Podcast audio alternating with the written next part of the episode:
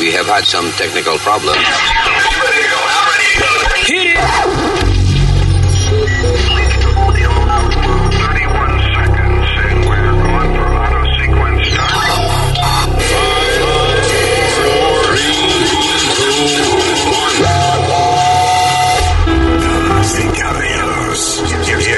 Luis Una manera rara de empezar el podcast, pero es que Speedy y yo estamos, estamos hablando fuera del aire. Eh, historia y gente que conocimos y gente que se nos ha cruzado de, de frente, gente famosa. Y entonces yo dije, ¿por qué día no estamos grabando esto, mano? So, I- sorry, I just started recording. Hello, Terrícola, yo soy Luis, este es Speedy y eh, este es el podcast. Eh, so, ok, so, ¿de quién hablamos antes de, de yo empezar a grabar? Estaban hablando de Laura Branigan, Yeah. que era la que cantaba Gloria. Yeah, that's right. Ok, sí, porque I, remember yo vivía en un building que se llamaba el Galaxy, se llama el Galaxy, en, en New Jersey. Son tres torres. Uh, eh, so I had an apartment there. Y un día yo estoy en el lobby esperando hablar con el concierge. Y a frente mío hay una señora. Y entonces la señora termina de hablar con el concierge, se va y el concierge es latino y me dice, ¿tú sabes quién era esa? Y le digo, no, I'm sorry. ¿quién?" Me dice, Laura Branigan. Y yo, shit, what? Y yo le digo, ¿y qué hace ella aquí? Me dice, no, she's, uh, ella vive aquí. Yo, fuck, yo soy vecino de Laura Branigan. Esa es la, la cantante de los 80 que cantaba Gloria, Gloria. pa, para". Y yo tuvo otro ex- éxito también, se llamaba Self Control, remember? City Lights. Na, na, na. Na, na, na. Diablo. My self control. No me sé la letra, obviamente, but you know, it was cool to Ah, y todo fue que yo empecé a contarle a, a Speedy que eh, my daughter, eh, ella trabaja en, en un restaurante. She does the social media for a restaurant y, y también, eh, eh, como ella era mesera, ella empezó de mesera y eso, a veces atiende, atiende gente y eso. Y hoy atendió a Sting, el cantante. Yep. Every breath you take. El, lead singer of the police. Yeah. Dice que he was very nice. Yep. Comió, ¿qué fue lo que comió? Este seafood cavatelli. Yep. Él y la esposa. Dice que estaba él y la esposa. Y una cosa interesante que me dijo ella, que Sting y su esposa llevan muchos años casados ya. Right? And they were making out at the table. Estaban besándose y vaina como si fuera un honeymoon. That's beautiful. That is, you know, they, they got to be married over 30 years already. Sí, yeah, I'm telling you. Right? Oye, Luis, Si yo fuera Sting, estuviera mojando el bicho por ahí donde quiera. Y fíjate, y el tipo es fiel a su esposa. María Luis, carajo. You're stupid. Luis, the funniest thing I, one of the funniest, I have two stories. Una fue que, ¿tú te acuerdas Bosom and Buddies con Peter Scolari y Tom Hanks? Tom Hanks, sí, una, un sitcom que no duró mucho, pero ya. Yeah. Pues yo jugué golf con Peter Scolari eh, en un torneo de golf en Puerto Rico con la fundación de Roberto Clemente. Ah, porque cool. tú- I'm friends with Roberto and with Luis. Tú y yo fuimos eh, a una vaina de, de Red Bull que se llamaba el. Que tira, Oh, sí. que, la, que la gente fabrica como aviones funny, aviones graciosos. Eso fue en el West Side, en el West Side Highway. Pues ¿Cómo ya- que se llama? El eh, Aero, el Diablo. ¿Cómo se llama eso? El Este, Flute, el Flute Tag. yeah. El. Flute Tag. Un nombre como alemán. Pero es una, una vaina que hacía, yo no sé si lo hacen todavía, pero eh, Red Bull. Y entonces la gente desde meses antes de la competencia empiezan a, a fabricar sus máquinas voladoras. Que las reglas es que no, tiene, no puede tener motor y tiene que ser un diseño original. So, la gente, por ejemplo, agarra una bañera y le la diseña y le pone este alas y le pone un montón de vaina. Entonces se tiran de una rampa, de un muelle. Uh, uh, hacen como una rampa arriba de un muelle y la gente se tira. ¡Fua! Y obviamente nadie, casi nadie vuela.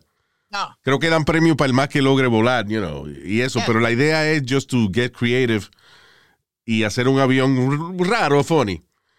Este, y había muchas celebridades ahí. Yo me acuerdo que nosotros, coño, I forget the guy's name. He was on a- un show de HBO que se llamaba The Wire. He was a judge al mismo tiempo que estábamos tú y yo. Yeah, I, I, I forgot who it was. You're right. Yeah, I was a judge there. Y entonces también estaba el comediante este, Gilbert Gottfried. Godfrey. Here we are at the fruit tank. What a wonderful. Uh, uh, I don't know what they're doing here because they're not flying anywhere. That's, yeah, he was there too. There was a few. Yeah. Sí, That there was was a one- lot of celebrities there. That was when I was a fan of yours. I used to work at the other radio station. Sí, right? Yeah. Ah, tú, tú y yo no trabajamos, no trabajamos juntos todavía. No, yo estaba en KTU, Nosotros nos conocimos en Disney, en, Disney. en eh, un... eh, eh, by the way, creo que fue la inauguración de el parque de, de- de jungla que tienen ellos. ¿Cómo se llama? Hey. Uh, Ju- uh, Jungle. No. Oh, fuck. Animal Kingdom. Kingdom, right? Ya, ahí fue. En la inauguración de Animal Kingdom, Disney lo que hace es cuando tienen algo grande, llevan eh, un montón de emisoras de distintos sitios. Entonces a nosotros nos tocó ir de from New York y hacemos el show desde el parque. Pero en uno de esos días, eh, fue como tres o cuatro días que estuvimos, eh, la inauguración oficial del sitio, y was una de las vainas más increíbles que yo he visto en mi vida. O sea, ellos cerraron MGM Studios, right? Y entonces nos llevaron, nos recogieron en el hotel, teníamos que estar a cierta hora frente al hotel para que nos reco- recogiera un bus grande de eso, una guagua grandota, nos lleva frente al MGM Studios y cuando llegamos, cuando estamos acercándonos, están todas las luces apagadas, como que el, porque el parque ya estaba cerrado, right? So, cuando nos acercamos y nos bajamos de la guagua, del autobús, de momento se prenden las luces, se prenden unos reflectores de esos grandes que, que- que apuntan al cielo, que, que van de lado a lado, como los que usan en Hollywood, En las premieres de Hollywood. Entonces de momento prenden una alfombra roja y alrededor de la alfombra roja hay un montón de gente pretendiendo que son fanáticos de los que pendejos que no acabamos de bajar de la guagua. Right? So they hired a bunch of uh, actors que eh, haciendo como que estaban emocionados porque nosotros estábamos ahí. So, entonces, yo me acuerdo que yo empecé a caminar en la alfombra roja y al principio me sentía raro porque y que esta gente aplaudiéndome, you know. En el medio, ya yo estaba pos- posando para fotos. Y al final ya yo estaba firmando autógrafos. you know. so, eh, so that's the welcome, right? So entramos al parque y eh, a cada, you know, qué sé yo, cada par de metros de, de distancia había un carrito con comida gourmet. O sea, que si camarones, qué sé yo, qué diablo, que, que otra vaina, que si pasta. O sea, it was amazing. Like gourmet food, eh, cada, cada 100 días paso que tú caminabas. Entonces, de momento yo oigo una música a distancia y cuando miro, no, Stevie Wonder está cantando ahí en la esquina. What the hell, man? And I think Usher sang that day too. Sí. No me equivoco, Usher, yeah. And then uh, estamos caminando y entonces vemos un, un señor de una un señor de barba y la muchacha de promociones lo reconoce y dice, mira, ese es el tipo de Home Improvement. La serie que la serie esa que un sitcom que había en the 90s. Richard Corn. Yeah. Eh, y ella le dice, "You from New York, right?" Y el tipo mira y dice, "Yeah." And he hung out with us for like half an hour.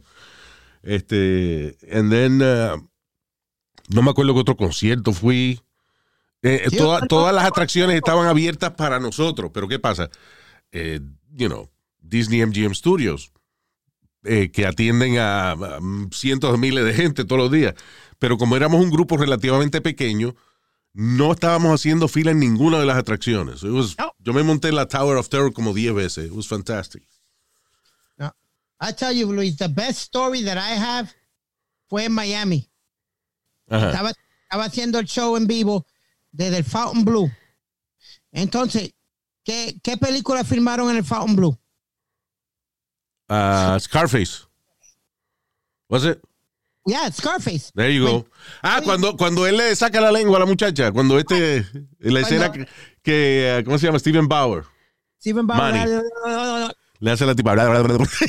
¿Qué te pasa, men? Y le dice al Pachino, ¿qué te pasa? Es disgusting. y la tipa le da una galleta en la cara. So, Luis, the lady knew I was a big fan. And Goomba told I was a big fan. Everybody told. Pues me dejaron quedarme en el cuarto de, de, de Scarface, de Tony Montana. Donde Oh, shit. Yeah, so me, me dejaron quedarme ahí. Y yo hacer el show por la mañana, vengo y bajo con una bata blanca y el cigajo. Qué cabrón. And my partner goes, really? Yeah, for the radio, but fuck it. Yeah, Hey. for the, I, parado, yo, yo me estaba dando el guille. Después de ahí salimos, Luis, y tenían, tenían una limusina. Yeah. Y estamos, y estamos parados en una luz en Miami. Eh, eso. ¿Y quién cruza la limusina por el frente, Luis? ¿Quién? De que, yo, de, de que yo soy fanático, Uh, Boy, Boy George. no, close, de la lucha libre. Close to? Boy George en lucha libre, no.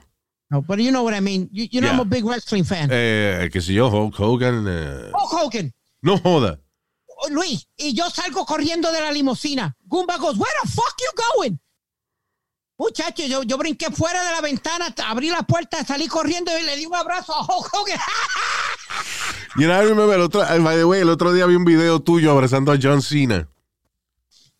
Yes. Que, tú lo estás entrevistando y, y entonces una tú le dices, I love you. y le das un abrazo. By the way, what a nice guy John Cena too, right? All them guys are, man. You Yeah, know what Es que Luis, todo el mundo, mira, como todo el mundo me dice cuando yo hablé con Jennifer Lopez, cuando entrevisté a Jennifer Lopez, todo el mundo me dice, ah, she's nasty, she's not. No, she's not. Well, Siempre están chismo- chismoneando y hablando mierda. She was one of the sweetest people I've ever had the pleasure of meeting and doing an interview with. I She did an interview with her, pero ella estaba como que she- we didn't connect, you know. No. she was very nice, you know, very polite, pero You know what it was too? That aquel tiempo, acuérdate, Mark Anthony era un pana fuerte mío y la hermana trabajaba conmigo también en, en aquel tiempo. Ah, vaya, okay, I hear you. Linda, Linda. La hermana de ella, sí, la hermana de Jennifer, Linda López. But uh, you know what? Hay gente que hablan basura, no conocen la gente. Y de eso, cuando vi. Mark is cuando- really nice too. Uh, uh, este, yo me acuerdo un día, we were on the air y era la- como las seis y cuarto de la mañana y nos llaman los músicos de Mark Anthony eh, que estaban con él en el, en el tour bus. Y entonces dice, hey, y yo sí, mira, yo soy fulano, yo toco, qué sé yo, no me acuerdo qué instrumento fue con Mark Anthony. Mark sí, él está durmiendo, so we're just gonna put, put the phone on. Le vamos a pasar el teléfono para que lo entreviste, acaba de levantar. Y yo, ok, whatever. So, we put it on the air. Y el tipo le pasa el teléfono a Mark Anthony. Mike, y le dicen, Mike, it's urgent, it's urgent. Y Mike coge el teléfono. Eh, Mark Anthony coge el teléfono. Hello, hello, ¿qué, what is it? What happened? Hey, Mark, aquí estamos, Luis Jiménez aquí, muchachos, en la sila donde estamos.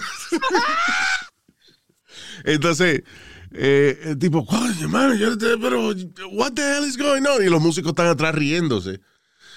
Uh, because he hates doing interviews and shit. Yeah, he does. Ah, pero he was very nice. Y entonces yo le digo, ¿cómo yo sé que este de verdad es Mark Anthony? No me están cogiendo de estúpido. Y he, started singing, preciosa. Yeah. Preciosa, preciosa, te llaman los hijos. Yeah. You know, ahí acabando de levantar y el tipo le quedó bien la, you know, la canción. I think the cruelest thing we did. ¿Tú te acuerdas de José Reyes, Luis? Oh, El, el shortstop de los Mets, José Reyes, cuando jugaba. oh yeah, yeah, of course, yeah. Didn't he give us a- él nos dio una una de las bolas de él filmada, no sé si la izquierda o la derecha, but yeah, we got one of his- ¿No te acuerdas cuando yo, Webin y yo lo llamamos a las cuatro y media, cinco de la mañana? Y yo le decía, yo quiero jugar con tu bate. José. And he didn't kill you, so yeah. Oh, he, he did like three times. Yo, yo no, pero venga acá, no jodas más. Right. Eh, ¿Qué fue? Ah, Mayweather también. Tú fuiste una vez entrevistaste a Mayweather y Mayweather casi que te adopta, right? Casi me adopta porque me llevó a la oficina, me montó uno de los carros del, de, de su Bugatti y me, me dice, montate, siéntate dentro. Y yo dije, really? Down inside your car? Porque tenía la colección de carros frente del gimnasio, Luis. Tenía más de, de 30 carros. Ve acá, pregunta, Speedy, and be honest with me. Ya. ¿Tú no crees que Mayweather pensó que tú eras un chamaquito de esos retardaditos y eso? Shut up, shut up. Tell me the truth. No, no, he did not. He just thought I was, I was, um, eh, ¿cómo es? Cojonú. Porque yo me so. metí entre, no, porque yo me metí entre, así fue que nos conocimos, porque yo me metí entre tre- todo el mundo a hacer las preguntas y, y, y for some reason he always recognized my voice. Yeah, for some reason, right? Yeah. Ah, porque fue una conferencia de prensa en, la, en el gimnasio de él, wasn't it? En el gimnasio del, pero In sí. Vegas. And he goes, um, because we had done one in New York. También me dice, slow down, slow down, baby, I got you, I got you. Porque yo me metí al frente de todo el mundo a hacer las preguntas. Yeah. And he recognized me in Vegas. He's like, you again, Speedy? Speedy, right? Was Yeah. like, He remember you. Yeah. Tú sabes también quién era eh, eh, que me daba las entrevistas a cualquier momento, Oscar de la Hoya. Oh, yeah, he was a sweetheart too. Una vez él lloró en el. eh, nosotros estábamos entrevistando y he started crying. Yep. Porque él empezó a hablar de. Le empezamos a preguntar acerca de las fotos que salieron de él con el lingerie. Lingerie y los guantes. Y vaina, él dijo, you know, yeah, he likes that in his intimacy.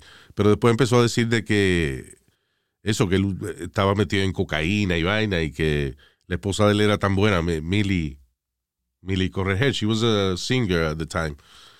Pero después como que se dedicó nada más a cuidar a los niños y eso. I don't know si todavía están juntos, pero él empezó a llorar porque Millie is such a nice, decent person y él estaba metido en perico y vaina. y Dice que, que, que eso la estaba matando a ella. So he started crying. No, tú- no sé si te acuerdas el boxeador Ricardo Mayorga. Yeah. que Quería darme en la cara porque yo, yo- yo seguía haciendo las preguntas de Trinidad y jodiendo. sí. y, iba a dar la vuelta al estudio y salí cogiendo. That's right. Uh, yeah, a lot of good shit happened, man. Some great moments, man. That's We- right. we have, eh, eh, ¿Quién más entrevistamos? ¿Tú sabes que, quién le gustaba venir al estudio contigo siempre? Gordo, el gordo de Molina. Ah, Raúl de Molina, yeah, yeah. He was always super sweet. Yeah. Yeah. De hecho, una vez yo fui a una pelea eh, de. Era Mayweather con Canelo, I believe. What- what- En. Vegas, en Las Vegas. yeah, yeah, we were there. Yeah. Y entonces, este. Eh, me estoy acercando, está Raúl de Molina. Mire, tú estás sentado aquí. Él fue el que me llevó a mi asiento, Raúl de Molina. Yeah. El gordo. Tú estás sentado aquí, porque a Raúl le gustaba averiguar quién estaba sentado eh, al lado de él. You know, was, there was anybody famous and shit. So he knew where I was sitting. But I, I, I- tell you, Luis, I, I've been blessed. I've worked with legends like you, and uh, uh, you know. Ah, Lambón, ya te pusiste Lambón. Tú sabes que no hemos hecho el break. We gotta take a break. We'll be right back.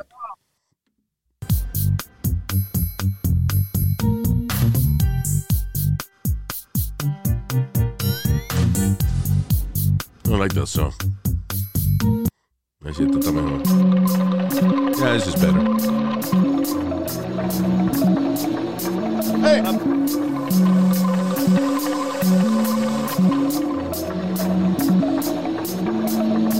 All right, Terricolas. Here we are. En el podcast. There you go. All right. So, estamos hablando de, de, de, de gente famosa con la que hemos compartido y eso, de alguna Bueno. manera u otra. The Sopranos are good friends of mine.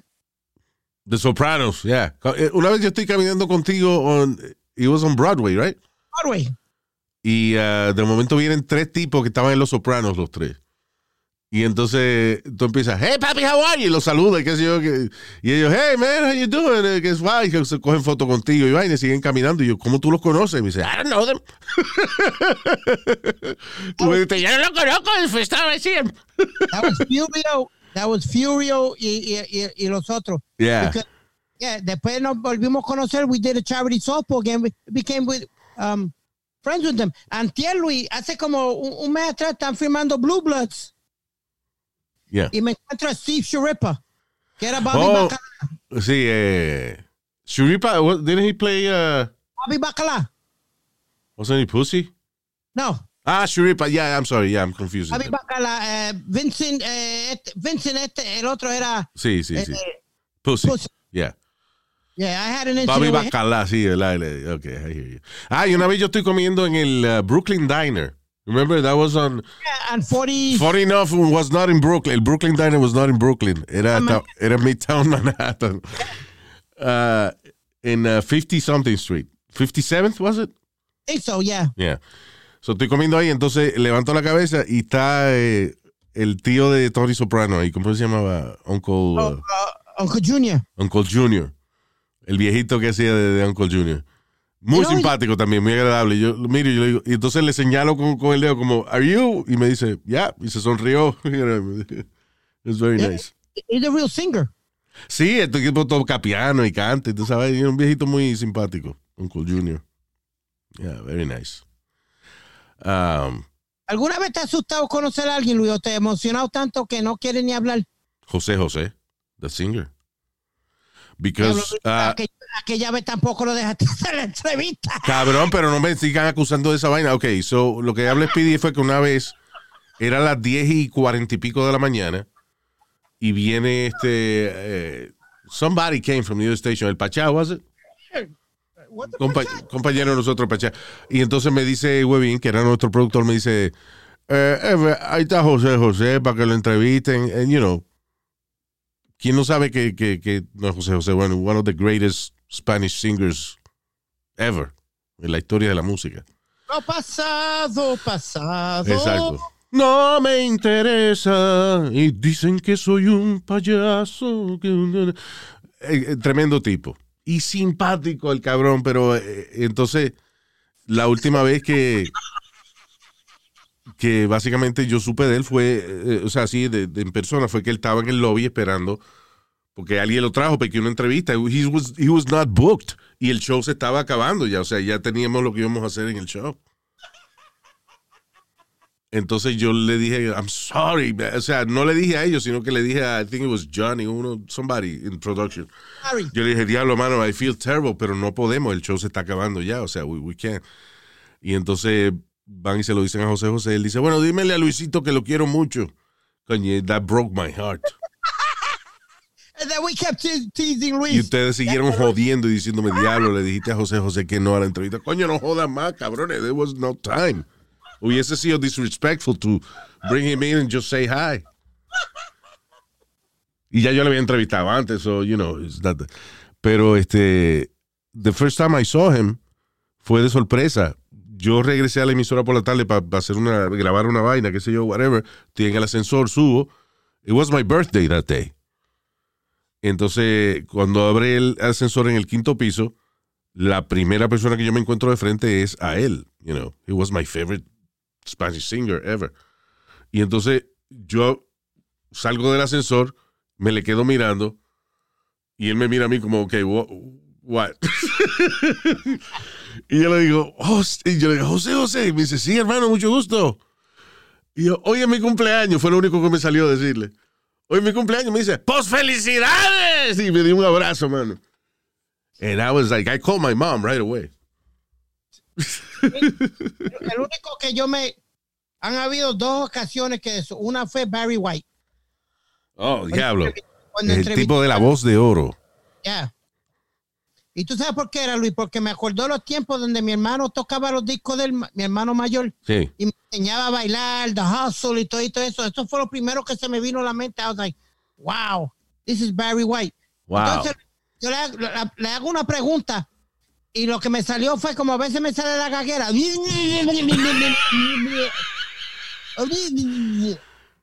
So we go to commercials, right, Luis? Yeah. So he goes, déjame hacerte una pregunta yo a ti. eh, vamos a abrir el show con yo haciéndote una pregunta. Te dijo Barry White, te dijo. By the way, Barry White, who, who, whoever doesn't know who Barry White is, hold on, let me see if I. We got it together, didn't we? This guy, yeah. all right. El cabrón, qué voz tenía, man, right? Definitely got our thing together, don't we? My Yeah. Isn't nice? Yeah, baby. So Luis, we get back on the air, and he goes to me. At that time, I was young. I was in California. I was working in los. Estaba trabajando en Los Ángeles. Yeah. los On uh, Big, uh, Big Boy, was it? Big Boy y los Baker Boys. Yeah. Los dos. Y me, me pregunta, so what do you remember about my music, baby? Luis, y lo primero que se me sale de la boca es el puberty.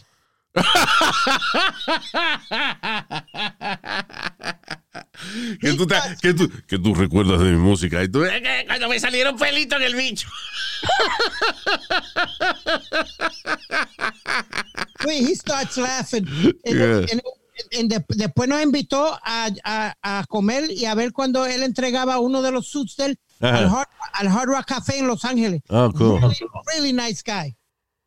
Yeah, but that Una had to be maldita one- voz que tenía el cabrón. Thanks so much for coming. Very cool to It's have an you interview here. with him. you. This is exciting. Oye, Very nice being here. Yeah, man. I would kill for that voice. My voice is almost as low.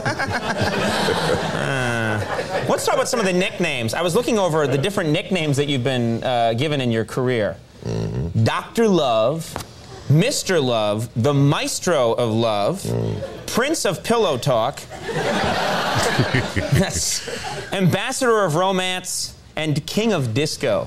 That was actually they, they called you that for a while. Yeah. Yeah, the others are better. Uh, let's talk about the voice. You obviously you weren't born with this voice. You didn't. You didn't. Dije cuando chiquito you didn't come out and go, goo, goo. Ah, baby. Wh- when did when did you? I my voice changed sometime in my late twenties. When did when did you? It's sad. It was a it was an I was hit by something. What what happened to you? When, when did your voice actually change? I woke up one morning when I was 14 and You uh, woke up. spoke to my I spoke to my mother and I uh, I scared both of us. Uh, by the way, you know, I, I wanted to have a deep voice. So, mami, eh, un día vamos a la farmacia, una farmacia que quedaba en el vecindario. She was picking up some shit for her sexual diseases. I don't know. So, llegamos. Ah, María Luis, por Dios, really? I don't know. Estaba en una farmacia, so, sentí como que tenía que decir algún comentario estúpido. So, no, pero en serio, vamos a la farmacia. Entonces yo le digo que no me quiero bajar del carro. Que le estuvo raro a ella, porque yo siempre me bajaba del carro a, leer los comic books. Yo compraba unos comic books, eh, compraba uno que se llamaba Memín, it was really funny, y compraba uno que se llamaba Samurai, de un americano que, eh, que naufragó en Japón y se convirtió en samurái y vaina. Ah, como al issue número 20 lo dejé de comprar porque no se acababa. So I was like fucking tired of it. Pero anyway, so ese día yo decido quedarme y le digo a mami, no, ve tú, yo me quedo en el carro. Y yo sabía que ella era amiga de la cajera, y eso se iba a poner a hablar un rato. So cuando yo me quedo en el carro solo, I start screaming como un loco. Empecé a gritar. Cuando mami llegó, yo no tenía voz, yo estaba ronco completamente. Y estuve así, like two weeks. Y cuando se me quitó eh, la laringitis, que empecé a hablar de nuevo, empecé a hablar así más. Empecé a hablar así más gordo. Tenía la voz más gorda. So I, I did it. Pude haberlo, o perdió la voz. Oh, oh, oh, you got that deep voice you wanted. One of the Sí, two. exacto. Y la razón que hice eso fue porque anteriormente que me daba laringitis, yo sentía como que la voz se me ponía más gruesa. So yo decía, bueno, yo aquí me voy a joder. Aquí fue. Y entonces started screaming. Y cuando se me quitó la vaina, un par de semanas después, empecé a hablar así. I was like 14 years old, too. And in those days, eh, para el tiempo que eso, uno tenía que tener cierta voz para estar en la radio. No podía tener. Exactly, you couldn't sound stupid. Y No. entonces lo que pasa es que también las emisoras que yo podía pedir trabajo, que estaban en mi pueblo, las dos eran eh, de, de baladas. So they like that shit. It was romantic music. So ellos estaban buscando esa vaina. Lo que pasa es que, bueno, se me puso la voz más gorda comparado a como yo la tenía. Yo hablaba así. By the way, a mí lo que me dio complejo fue que un día llamó alguien a mi casa y yo cogí el teléfono y era un mensaje para mi papá. So yo le dije, no, no, papi no está aquí. Fue, y colgué. Y al rato el tipo llama de nuevo, papi ya estaba en la casa, lo coge. Y entonces dice, ah, Luis, no, que ahorita hablé con, no sé si fue con una mujer o con un nene chiquito, pero hablé con alguien. He was on speakerphone, so cuando yo oí esa vaina, yo dije, espérate, que yo cogí el teléfono, el tipo dijo que no sabía si era una mujer o un nene chiquito. O sea, ahí me dio el complejo de que yo quería tener la voz más gorda. Pero, o sea, tuve la voz más gorda, pero it wasn't, eh, yo dije que, que sí o sí, no, a- ahora la tengo así, pero I guess a los 15 años eh, cambié de, de tener la voz así a tener la voz así. Yo siempre he tenido la voz esta de pendejo. Nunca me ha cambiado. Sí, yeah, I, I hear you. I believe it too. Pero eso, ¿sabes? yo tenía la voz más gorda. Yo no sé, why did I start saying that? What story was I? Estaban, estaban hablando. Oh, porque estaban hablando de Barry White. Yeah, we're talking about Barry White, pero yo iba a decir una vaina que tenía que ver con la voz mía pendeja esta que tengo. O sea, que tenía. Hiciera mucho tener la voz que tú tienes. Ahora sí, I, you know, I like my voice. Um, shit. Anyway, pero eso, empecé a hablar así entonces un poco más, más la voz más gruesa. Y después, ah, entonces me puse a coger clases de, de- de locución. Y después me puse, ah, de las emisoras que había en mi pueblo, en mi pueblo, que eran de balada las dos. Que yo tenía la voz, yo creía que era una voz gruesa, y cuando llego, los tipos que trabajaban en la emisora tenían la voz 10 veces más gruesa que la mía. Bien baja, de esos Yeah. baja, baja. So I never, nunca me dieron chance de hablar en esa emisora, en la, en la de balada. Porque todavía ya la voz mía sonaba así. Criolla 103 son las 3 y cuarto. you know, so yo hacía board up. Yeah, that, that, I think that's how we all start. Hacía la, la consola nada más, pero nada más me dejaban decir la hora en la estación AM, que se llamaba Radio Caguas, este, una, una vez por hora. Radio Caguas en punto las 7. Hey, Entonces yo controlaba los, eh, o sea, hacía la consola, el, el audio, you know, de engineering de los programas que habían en, en Radio Caguas. Y ah, lo interesante de esa época fue que en esa emisora Radio Caguas, o sea, ya para los años 80 la radio no se hacía como, como cuando empezó, que era de que todo el mundo, o sea, tenían cocos y tenían vaina para hacer los sonidos. O, o, por ejemplo, eh, cuando hacían un show, todo, eh, era una gente con un libreto en la mano. O sea, ya eso no se hacía, ¿no? no. Excepto en Radio Caguas. Really? Yeah. So, yo tuve la oportunidad de ver eh, y, y de ser el, el operador de consolas de cómo se hacía la radio antes. Era en vivo completamente. Era un estudio primero que le llamaban la capilla, porque parecía una capilla de una iglesia. Tenía un montón de, de, de bancos, de esa como de iglesia, y la gente se sentaba a ver los shows. This is 1984, 85, something like that. Yeah. That, that, that late, Luis, and they would still have people in the audience? Exacto, por eso te digo que ya en el 84, ya en los años 70 ya no se hacía esa radio así, que se hacía en los años 50 y eso. Excepto en Radio Caguas, cuando llegó ahí en el año 80 y pico, este, 84, 85, eh, la gente que hace los shows en los fines de semana lo hacen en vivo. O sea, estamos hablando de que la música es en vivo, los comerciales en vivo, everything was live. Wow, that's crazy. I really enjoyed that experience porque eh, yo veía a la gente peleando fuera del aire. No, que eh, mire, cabrón, no, que no, igual la gran puta, qué sé yo. Bueno, aquí estamos de regreso en su alegre despertar y a esta hora vamos a decirle de que este segmento es presentado por Medina Grocery. Medina Grocery atendido por su dueño eh, Eustaquio Medina y su distinguida y dulce esposa, Doña Yaya. Y vamos aquí ahora con eh, fulanito de tal, que tiene una hermosa copla. Pam, pam, pam, pam, pam, pam, empezaban a tocar en vivo. It was- everything was live. So, I- I was- y a veces yo lo que hacía era que cerraba los ojos para escuchar como lo oía el oyente, you know. Y ahí fue que yo me creé mi, eh, mi amor por el theater of the mind, que es la radio. Había un tipo puerquísimo, que era un, tipo este que, que yo no sé si se bañaba, todo grasoso y vaina, que tenía un show los domingos por la mañana. Él compraba una hora. Llegaba él y la, no sé si era la novia y la esposa, que también estaba toda grasosa y todo, llegaban. Y entonces el tipo este, me daba una música para que yo le tocara de fondo. Y me mira, ahí, yo, ya, bla, bla, bla". Y yo le ponía los discos, de un disco de fondo, digamos un piano solo tocando. Y the fascinating thing about radio is this. El tipo era un puerco y qué sé yo qué, y hablaba eso y qué sé yo, pero cuando iba al aire decía, a continuación, una hermosa poesía. Y el tipo decía una poesía con la música. Y yo decía, diablo, este tipo que es todo puerco y, y habla así todo de cojones. Y cuando va al aire, he sounds like a fucking king. Like a, you know. I, I used to work with a guy like that. Se llamaba J. Paul Emerson, Luis. Yeah. Que tenía esa voz de... Pero cuando, cuando salía fuera del aire, le cambiaba la voz completamente. Yeah. Pero él no podía tener teléfono en su casa. Why not? Porque él decía que él se iba a matar él mismo ordenando comida todo el tiempo. De verdad. Ya. Y, y- y no tenía teléfono en la, en la casa. Diablo. Cuando faltaba eso, Luis, tenía, tenía que un, eh, él venía, iba a un teléfono público para decirnos que, que no venía. Y que tenía miedo que se iba a matar por, por estar ordenando comida. Diablo, mano. Qué extremo. Bueno, un día, Luis, me dio una pena un día. Un día él se sentó y rompió la silla, brother, y cayó sentadito. Yo dije, diablo. Así había un tipo, ahora que tú dices la silla rota, había un tipo en la emisora esa que a mí me dejaban practicar, Radio Cagua. Eh, que, by the way, yo no me pagaban, era gratis, right? So, cuando yo cumplí, eh, creo que 16 años, la directora de programación, Normita se llamaba, y hablaba así, me dice, eh, Luisito, quiero que llenes una solicitud para que te empecemos a pagar, porque ya tú llevas un año trabajando con nosotros.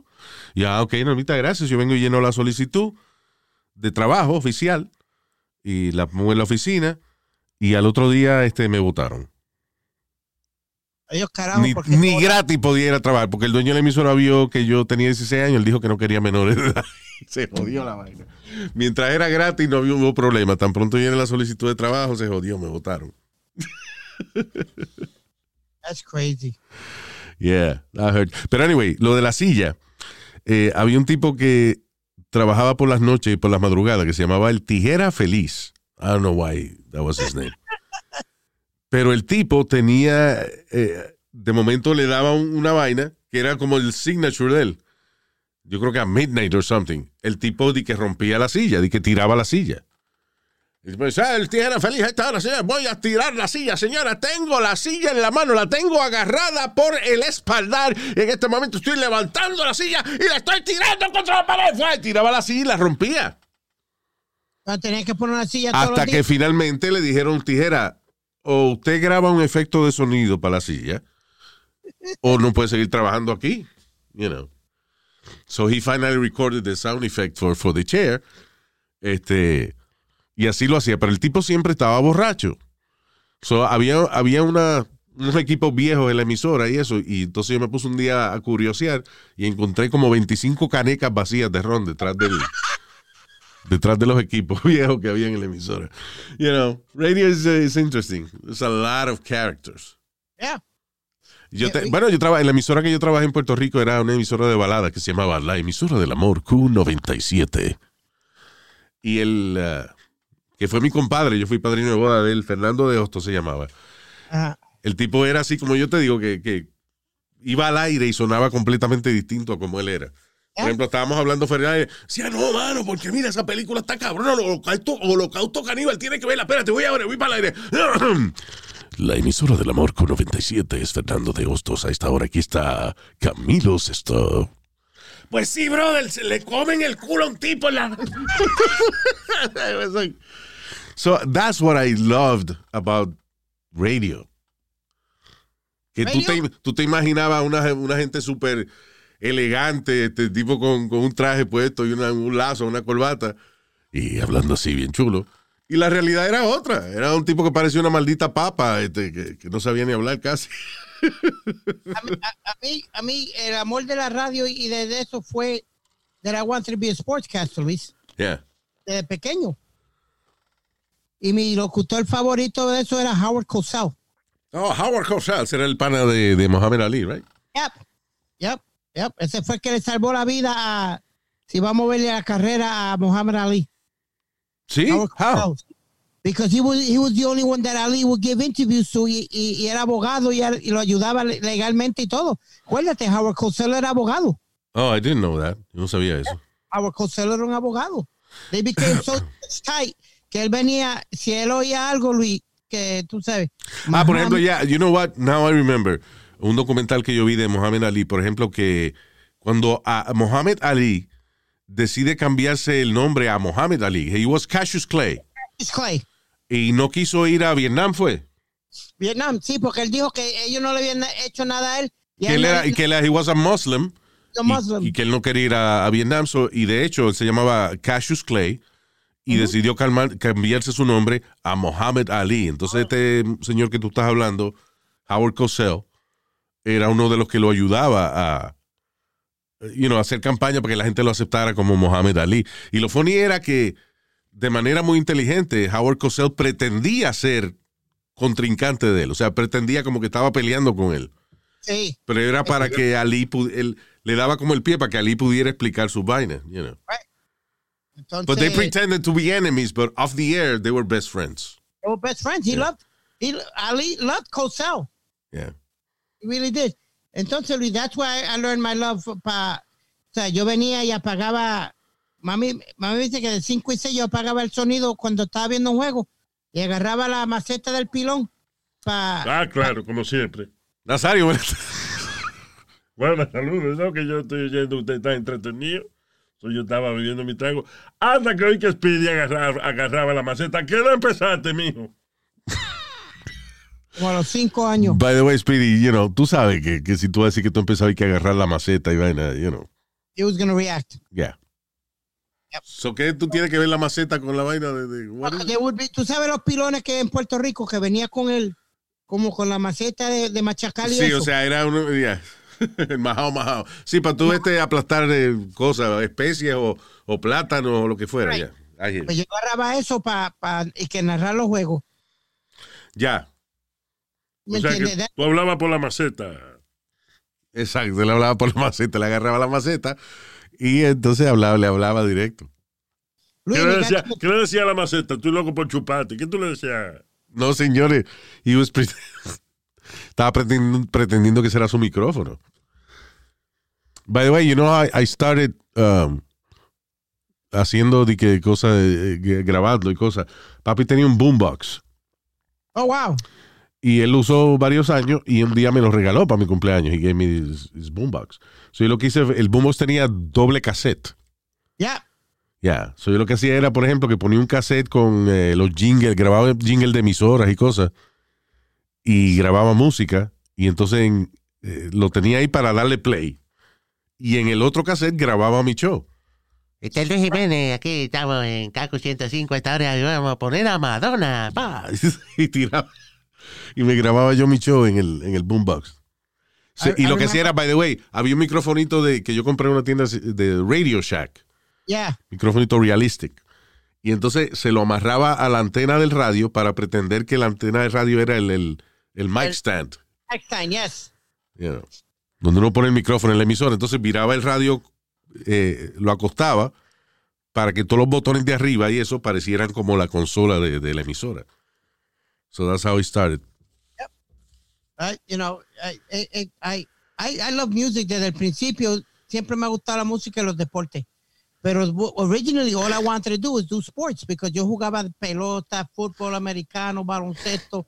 Eh, And I came to the realization that, mijo, no va para ningún lado. Sí, cuando Nunca- tú viste que el cuerpo tuyo se quedó así distrofiado, eh, tú dijiste, no, ya, se acabó. Caballero, lo primero es que yo no soy distrofiado. Oh, pero. ¿qué? Ah, ¿cómo se dice? Anormal, ¿es que se dice ahora? No. No, no se puede decir anormal. Eh, eh, eh. I don't know, Speedy, how you call yourself? Uh, uh, shut up, Luis. Sorry, dude, I'm- estoy tratando de ser este políticamente correcto. Pues yo Ah, sé que no es anormal ni distrofiado, es eh, Eh, especial. No, Speedy es especial, Nazario. Ok, perdón, yo le dije retardado, discúlpame. No, he's a special kid. Go ahead, Speedy. No, that, that, you know, I originally wanted to do uh, that. O sea que cuando a una gente le dicen especial, están diciendo retardado. Okay, yeah, but no, we're not using esa palabra. Especial es lo que le estamos diciendo. Go ahead, Speedy. es cuando, Pero el bueno, insulto a él mismo lo están insultando igual, están diciendo retardado. stop it, está- both of you. Están interrumpiendo. Go ahead, Speedy. No, that once I realized that I my passion for sportscasting y todo eso got so big that I wanted to do sports sportscasting. I wanted to do something in sports. By the way, lo más, lo más cerca que tú estuviste de hacerle un show de deporte fue hace un par de años atrás. ¿Te acuerdas? Cuando fuimos una vez a. Nos llamaron de E- ESPN. Deporte. I ended up doing six months with them. Remember? Did I tell you my E ESPN story? No, Cuando, cuando llegué a Nueva York en el 93. no. Yo empiezo a hacer audiciones. Yo, yo me quería meter en la unión que se llamaba. Este, existe todavía, se llamaba AFTRA. Right? AFTRA, both members, AFTRA era para tú poder hacer comerciales en agencia de publicidad y eso necesitaba ser miembro de la, de la unión de actores AFTRA. Y para hacer, eh, eh, para hacer este anuncio para televisión, aunque fuese nada más la voz que utilizaran, para tú, de, por ejemplo, hacía un, a- un anuncio de televisión y al final tú decías, Anheuser-Busch, St. Louis, Missouri. Para esa vaina había que ser miembro de SAG, Yep. De Screen Actors Guild. Y después se volvió SAG AFTRA. Y ahora es SAG AFTRA, ahora están, están juntas. So, yo estaba buscando hacer cualquier trabajo que yo pudiera para acumular el dinero. Era 800 dólares en esa época. Ahora yo no sé, es como 4 mil pesos, pero. ah, this is 1993. So, yo eh, quiero meterme en la unión para poder seguir trabajando y hacer anuncios de publicidad, you know, de agencia de publicidad y vaina, las cuentas nacionales y eso. Because I love that too, you know, the, the doing commercial voice. Right. Este, entonces, eh, lo- voy donde la hija de un vendedor, que she was an agent. Ella era agente de, de- de actores. Y el papá de ella era vendedor en Mega, la emisora que, que yo estaba trabajando. So, hablo con él y él me dice, ok, te voy a hacer una cita con mi hija. So, yo fui, conocí Diane, se llamaba. entonces hablo con Diane y me dice, mira, lo único que yo tengo ahora es ESPN, tienes que ir este fin de semana a Connecticut, a los estudios de ellos, I remember this. para grabar este una algo que te van a dar, no sé, una competencia de algo. O sea, tú vas a ser como el announcer. Y yo le digo, Diane, yo no sé nada de deporte. Me dice, no te apures, ellos te dan esta información y eso antes de tú grabar. Yo, ok. So voy a, a me acuerdo qué pueblo en Connecticut. Eh, llego a los estudios de, E- de ESPN y no hay nadie, o sea, ya, ya está vacía la oficina. El, el Sports Center, famoso Sports Center, The Real Sports Center. The Real Sports Center es un montón de cubículos que hay. There was nobody there. Nada más que un producer. Y me dice, ah, tú eres el que va a hacer el voiceover mañana. O sea, al otro día a las 9 de la mañana tenía que estar en el estudio para hacer el voiceover. This, this is the night before. Right. Eh, yo llegué, qué sé yo, a las 8 o 9 de la noche, una vaina así. So, el tipo me estaba esperando y me dice, so, mañana tú vas a hacer la competencia, narrar la competencia que te pongamos en el video. Yo le digo, ¿me puedes ayudar? ¿Me puedes decir de qué es? Si es una competencia de gimnasia olímpica. Y yo digo, ¿qué carajo sé yo de gimnasia olímpica? Yo no sé nada. This is E ESPN, I'm gonna fuck it up. Y el tipo, yo le digo, Can I be honest with you? Le digo al tipo, yo no sé nada de eso, de la gimnasia olímpica. Y me dice, ah, no te apures, mira, aquí está el libro de gimnasia olímpica, te lo puedes estudiar y ya mañana estás más familiarizado. Cuando ese tipo saca ese mamotreto que tenía como 3.000 páginas, yo dije, se jodió esto. So, yo empecé a leer, leí como cinco páginas de las 3.000 que Y dije, this is not for me, there's no way I'm gonna learn this. So, el otro día voy al estudio de grabación y yo veo tres gringos que hay en la, eh, en la consola de sonido. Yo me siento en la cabina donde me toca. Entonces, me- en una pantalla me ponen la competencia que yo voy a narrar, que es una vaina que va a salir al aire al otro día, en ESPN. Right. So I sit down y yo empiezo a. Entonces me ponen el video y sale la muchacha, es, you know, sale corriendo, qué sé yo, eh, para, para empezar la competencia. Ahí está nuestra competidora, fulanita de tal. Y entonces ella viene y hace una maniobra, una vaina, y yo no sé nada de eso. So yo digo, la muchacha brincó de manera inusual. Entonces ella viene y hace otro movimiento de eso de gimnasia y digo, ella ha dado una voltereta muy interesante. Eh, entonces, ah, so, I narrate that competition. Me, me tocaba hacer otra más. Pero cuando termina esa, el que yo creía que era un gringo, un tipo rubio de ojos azules, me habla y me dice, ¿sabes qué? Eh, no te preocupes, te vamos a pagar la sesión completa, pero no sabes un carajo de gimnasia, ¿verdad? era un argentino. Y yo le digo, no, I'm sorry. So they paid me. Pero la vaina no sale al aire porque it was bad. It was really bad. Like, like the first. uh, Entonces, ¿qué pasa? Eh, le digo a Diane, la muchacha de las audiciones, al otro día, le digo, Diane, I'm sorry, el, el- el Monday. I'm sorry, I fucked it up. Me dice, no, sí, ya me enteré. Uh, but don't worry, they're gonna pay you anyway. Sí, pero, you know, de todas formas me siento mal de que no funciona la vaina. Me dice, mira, ¿sabes qué? Te voy a enviar otra cosa. HBO está buscando voiceover para HBO en español, para HBO latino. HBO en español se llamaba en ese momento. Y digo, HBO. Ok, yeah, of course. ¿Y es en español? Sí. Ah, perfecto. So, ella me, me da una cita para yo ir al otro día a hacer una audición para HBO en español. Eso es para hacer los promos que decían, a continuación, en HBO latino. Pero, again, en HBO en español.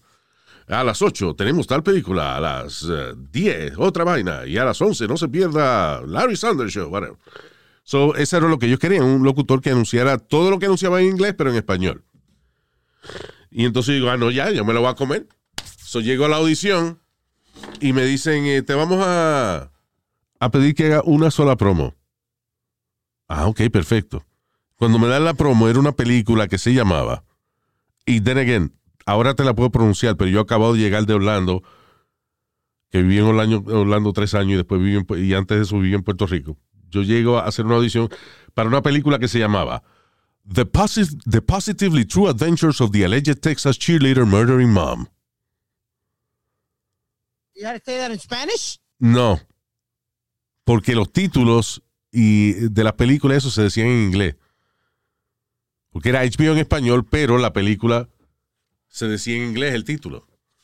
y los shows, por ejemplo, yo, yo no decía el show de Larry Sanders, yo decía The Larry Sanders Show, a continuación, por HBO Latino, o HBO en español. So I fucked that up too. La verdad que no querían que tú hicieras nada, mijo. Sí, lo que te quiero decir es que hay veces en que uno no es que te, no te coge en un trabajo, es que a veces tú haces un trabajo y pasas la vergüenza de que la cagas. Y eso es una, se siente como una patada en los huevos. Mira, But you still going. You have to still going.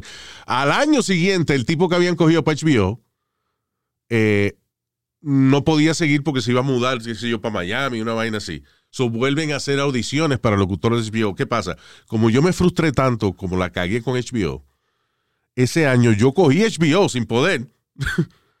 Pagaba, qué sé yo, como 8 pesos al mes.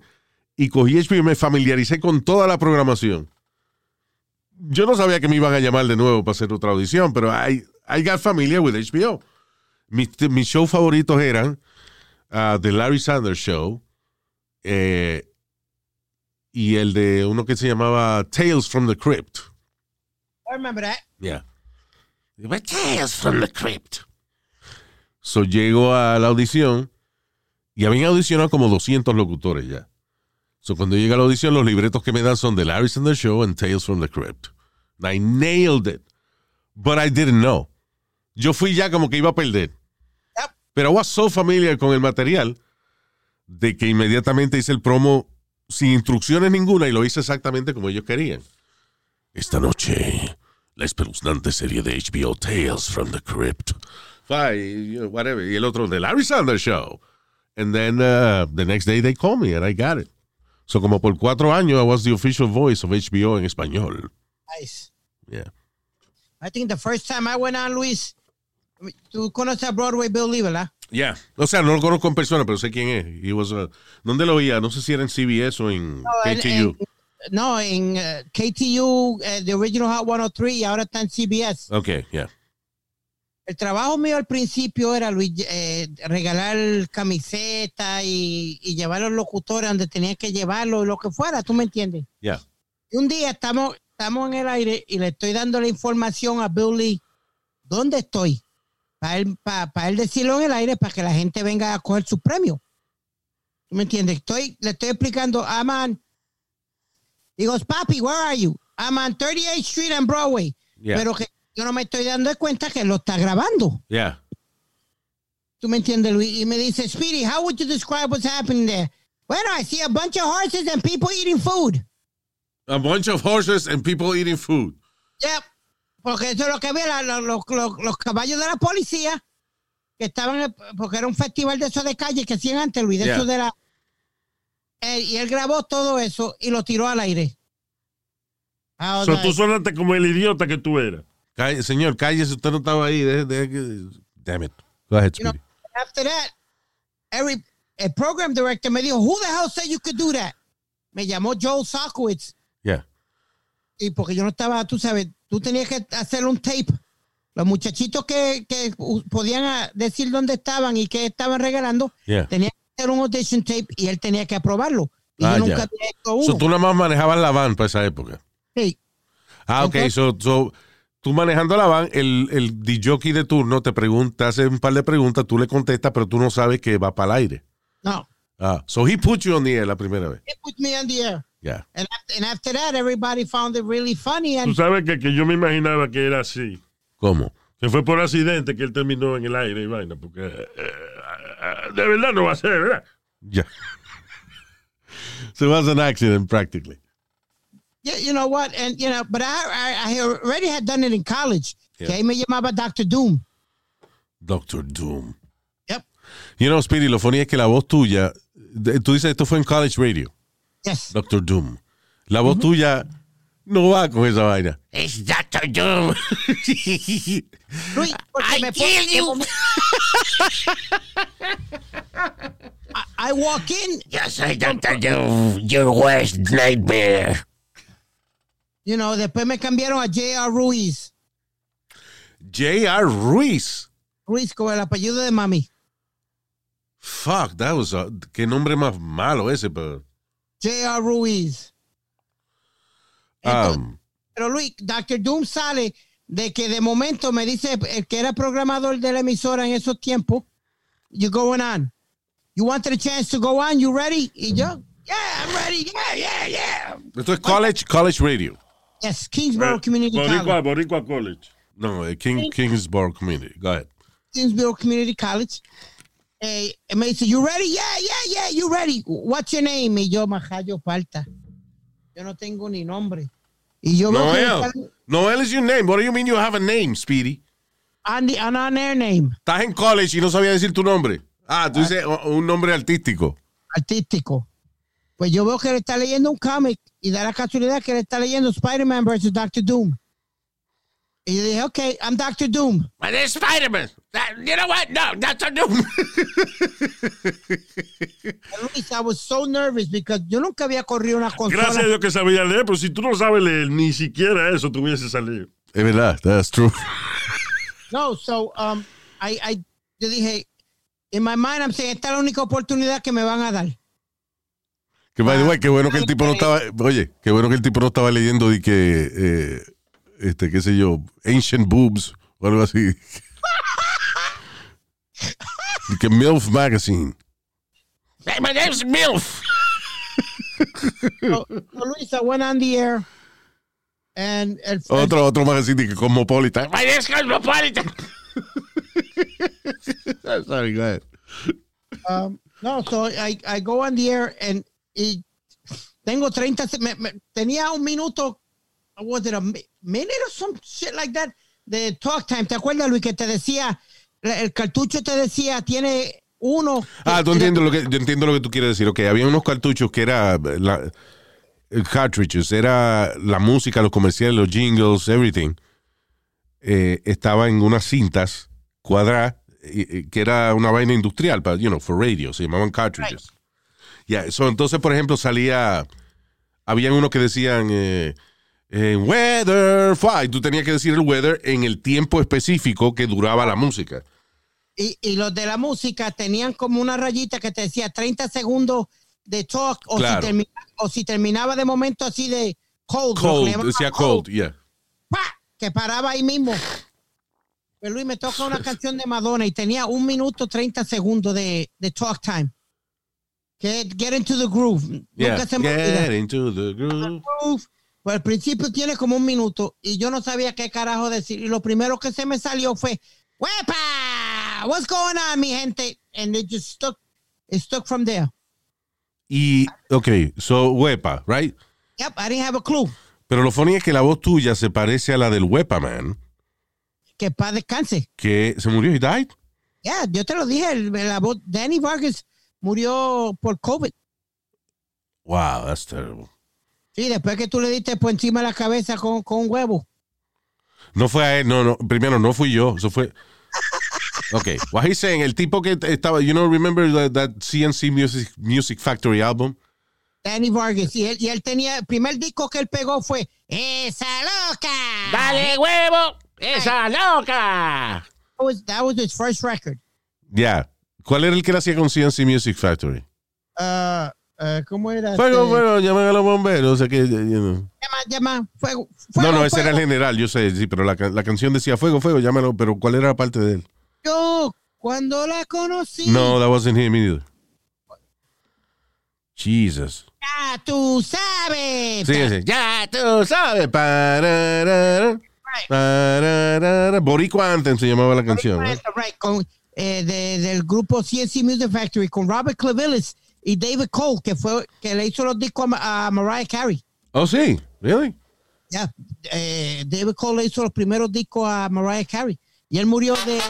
Ajá, trayéndote la mejor música siempre, WCCM-FM. Ahora con la hora será el señor Ramón. La hora exacta será la 4 y 20. La primera llamada, ¿con quién hablo? Yo, it's Freedom in there, man. Yo, it's Freedom. No, no, no, la próxima llamada. Llamado, ¿con quién hablo? Hola, ¿usted me Sí, ¿cómo te oigo? Eh, ¿Con quién hablo? Te habla Tagracia Jiménez Calme de la Cruz Vázquez Rosario Figueroa Vargas Sánchez. Dios mío, ¿de dónde, ¿de dónde eres, mi amor? De Manhattan. No, no, mi amor, ¿de qué país Ay, tú eres? Soy de Puerto Rico. Muy bien. ¿Qué canción te gustaría ahora mismo? Ay, pero qué emoción, son tan nítidos. No me recuerdo el nombre, pero son tres latinos. Ajá, deja ver, debe de ser el disco nuevo que tiene el Weapon Legendary Trilogy de CNC Music Factory. ¿eh? Muy bien, ajá.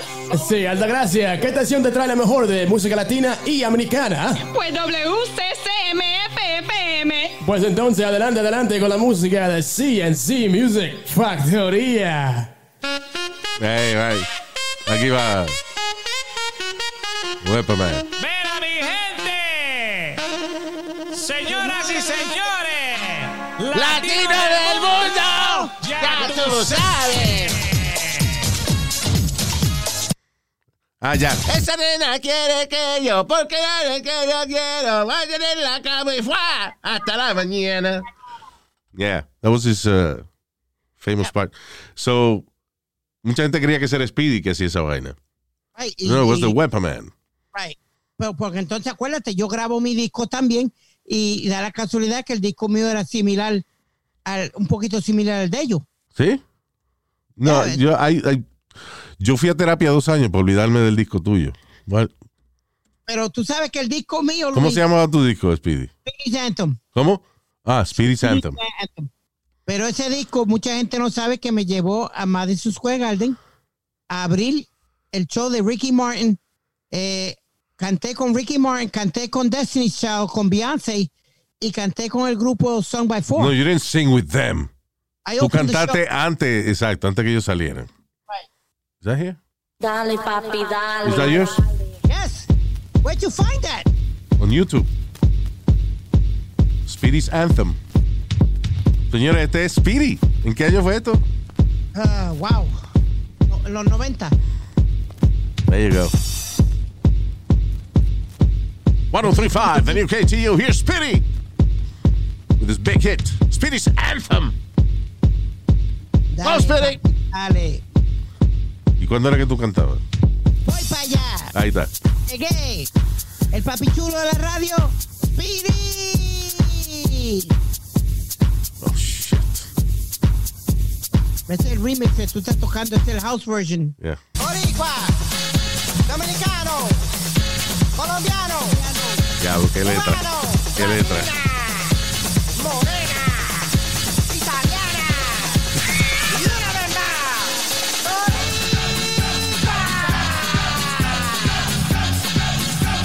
So that's Speedy's Anthem. Huh? Yeah, it's on YouTube. Again, yeah, that's the remix. Pero este, ahí está. Now, lo, I guess la lección que aprendimos aquí es cualquier huele bicho puede cantar en el Madison Square Garden.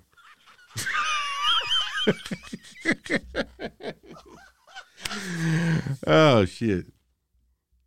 Ay, listen, diablo, fíjate, se nos fue el show hablando mierda de, de la historia de, de nosotros y eso, pero I guess it's, it's good. We had a good time. We had a good time. All right, vamos a ver aquí le decimos hi, because uh, I know I have some saludos over here.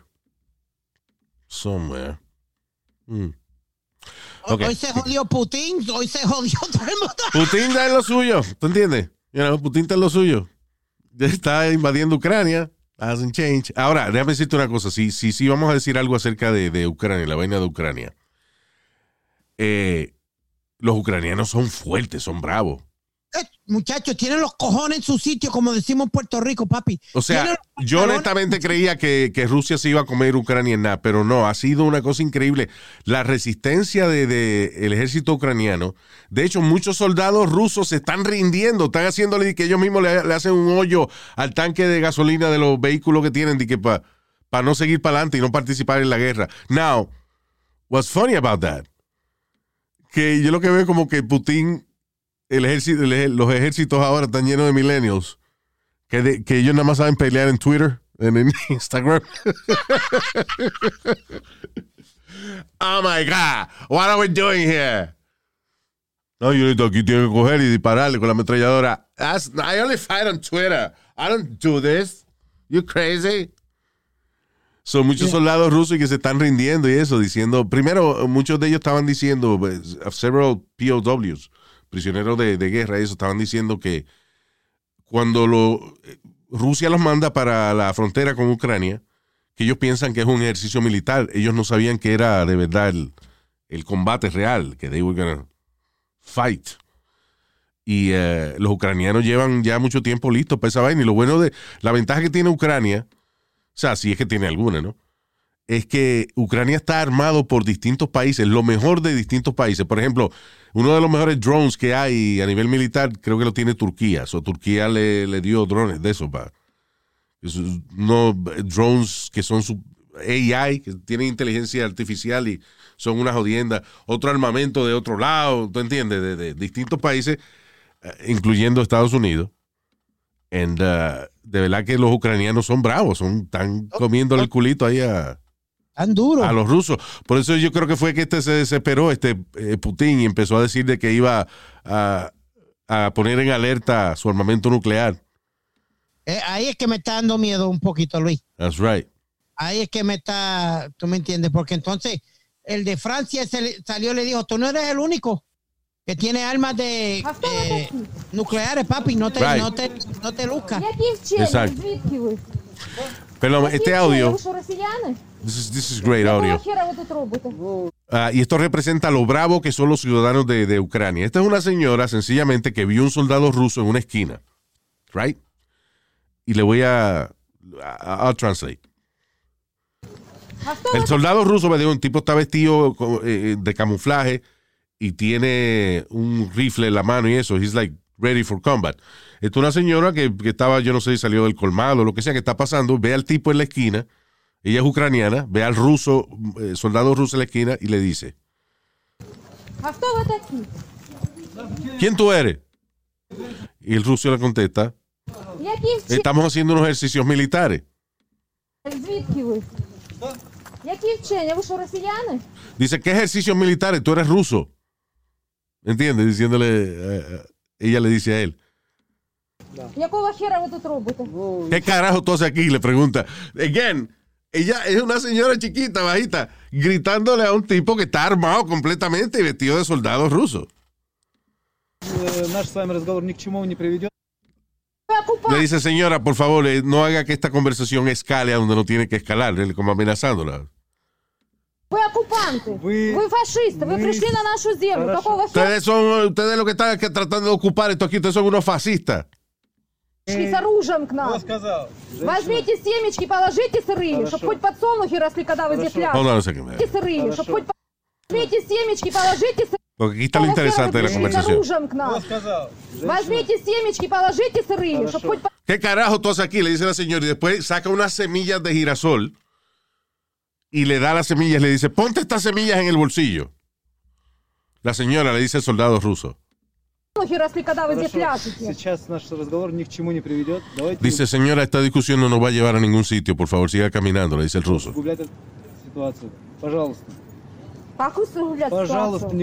Y dice la señora, ¿qué situación? Esta, el ruso le dice, esta, esta, situación no va para ningún lado. Ella dice, ¿qué situación?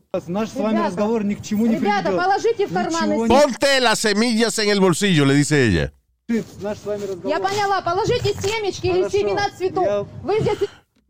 не- Наш с вами разговор. Я поняла, положите семечки или Хорошо. семена цветов. Я- Вы здесь с нами ляжете. Сделаю. Вы да, пришли на, на мою землю. Хорошо, я Y ella le explica. Porque cuando te mueras aquí, tu cuerpo se pudra, por lo menos las semillas que tienes en el bolsillo van a germinar y van a parir, van a parir flores. ¡Wow!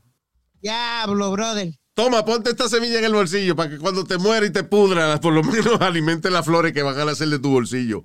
¡Wow! Is- if that is not brave, nothing is. That's crazy. All right, señores. Hasta los saludos se me perdieron. Perdón, en el próximo podcast les enviamos los saludos. Alma's not here today, so we're all disorganized. So, gracias por haber estado con nosotros, mi gente. Exacto. Gracias por siempre escucharnos. Gracias por y díganle a sus Ok, ya, amistades. ok, ya, cállate ya un ratico, por favor. Ya me tienes harto ya. What? What's the problem? Eh, pide que cállate ya, compadre. Coño, me tienes harto ya. Casi. All right. Okay, what were you going to say, Speedy? Mire, eh, gracias a todo el mundo y sigan escuchándonos y reguen la voz que estamos aquí en el podcast de Luis Jiménez.